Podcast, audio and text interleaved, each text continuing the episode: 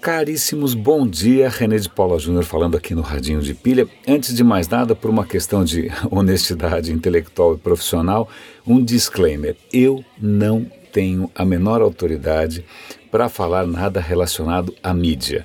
Por quê? Embora eu trabalhe nessa área de internet há 20 anos, embora eu tenha trabalhado em inúmeras agências, tenha trabalhado no Yahoo, na Microsoft, etc., né, eu não entendo patavina de mídia. Realmente não. Nunca foi minha praia, nunca vendi anúncio, nunca vendi formato, eu não sei como é que cobra.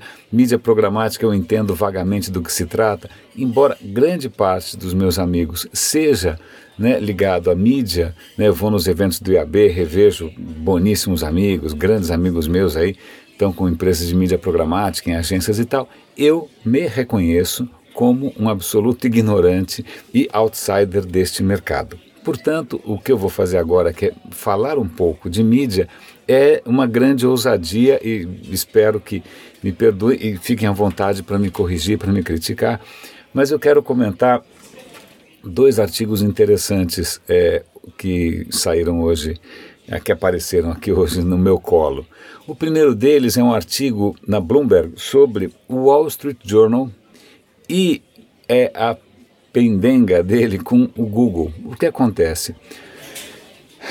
O Google certamente é um gerador de tráfego para todo mundo, certo? Se o Google parar de funcionar cinco minutos, um monte de negócios no mundo inteiro vai sentir imediatamente a queda no tráfego, a queda nas vendas e tal. O mesmo vale para jornais. Né? Então você às vezes procura por uma notícia qualquer, você vai procurar no Google, isso vai dar no jornal. O que acontece é que Muitas vezes, quando você procura no Google, o que o Google já te mostra ali como resultado já está valendo. Então, você não necessariamente vai até o jornal. Então, em princípio, né, o Google estaria, é, querendo ou não, tirando o tráfego dos jornais, né, é, expondo a informação com muita tranquilidade. E o Google ganha com os anúncios. Então, o jornal deixa de ganhar tráfego, né? O jornal deixa de ganhar com anúncios, enquanto o Google, que vive de anúncios, está feliz e contente. Né? Aí o que acontece? Existem, existiram ao longo do tempo várias estratégias para tentar compensar isso.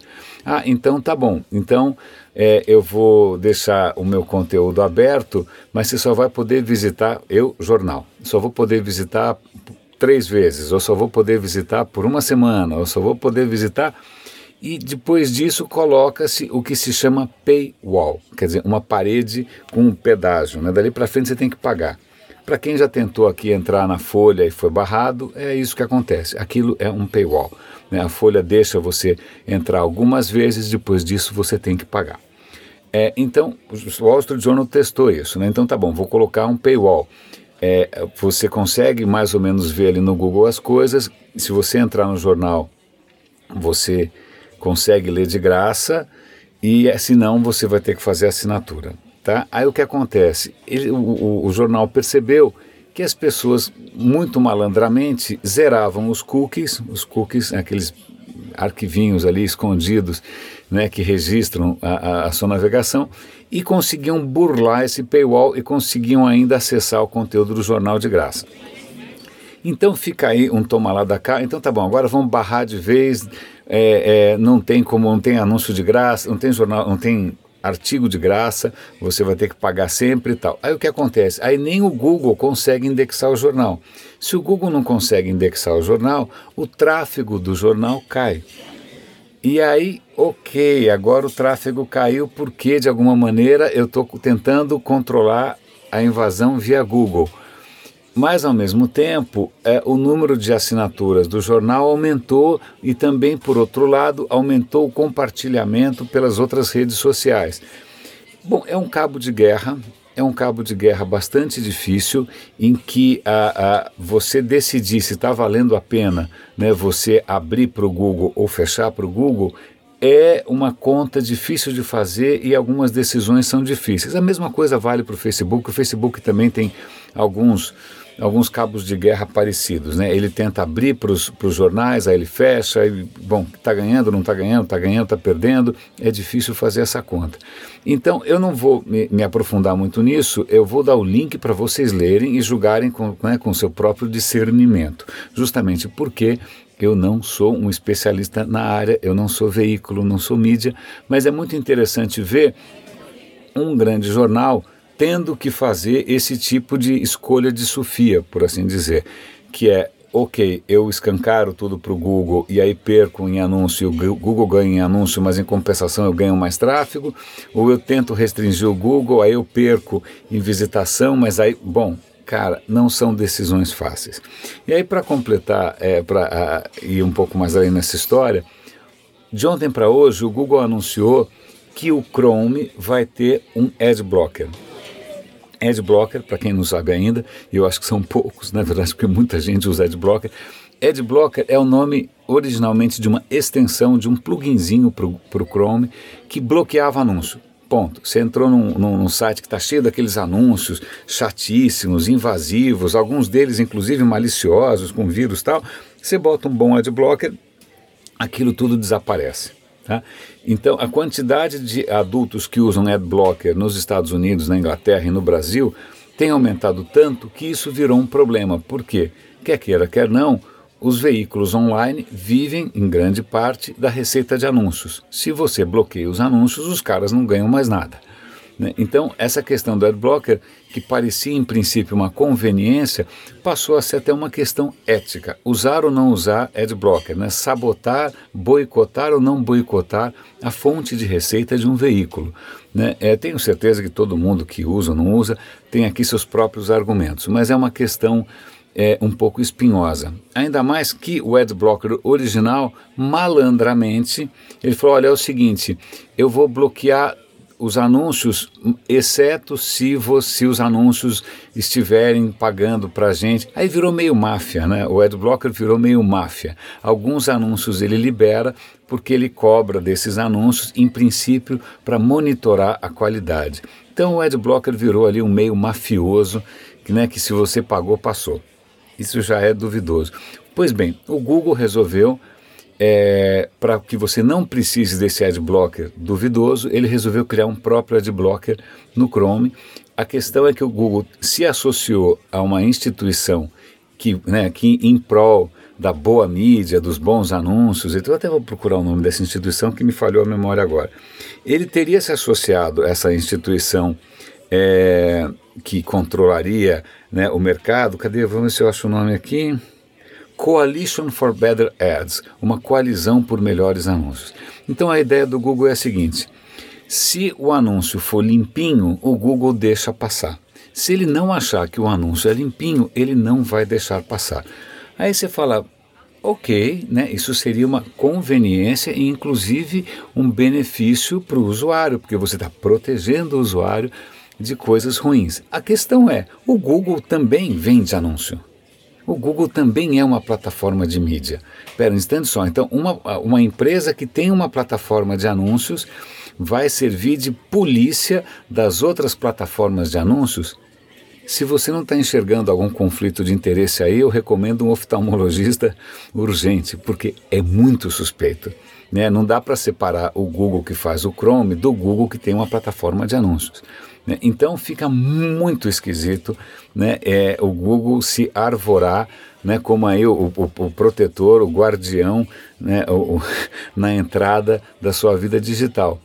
Ele vende anúncio. De novo, mais uma questão aí para advogados e, e debates e, e outras coisas mais.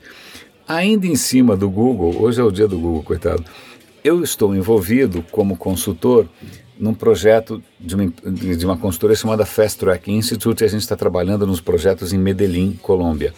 E dessa vez o assunto é qualidade do ar. Então a gente está tentando desenvolver ideias para a qualidade do ar. Qual não é minha surpresa que a minha ideia original acaba de ser agora uma feature do Google by default, por, né, automaticamente.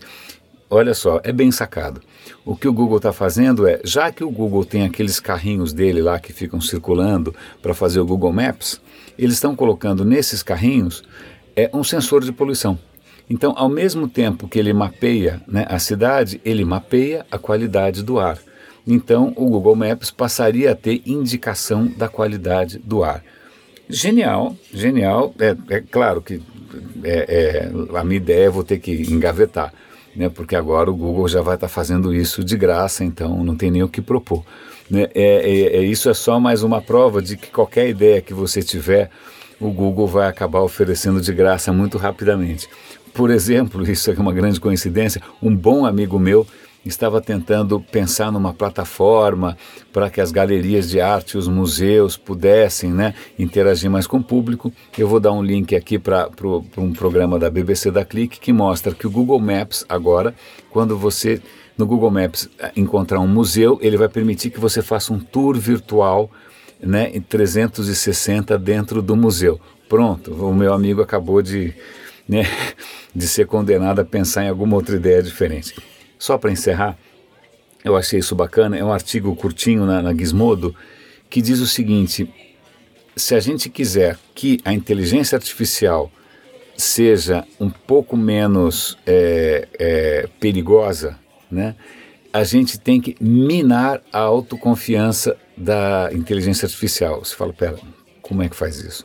A questão é, quando você cria uma inteligência artificial e atribui a ela uma tarefa, ela vai fazendo e vai fazendo, né, vai otimizar e vamos que vamos e não vai perguntar para ninguém.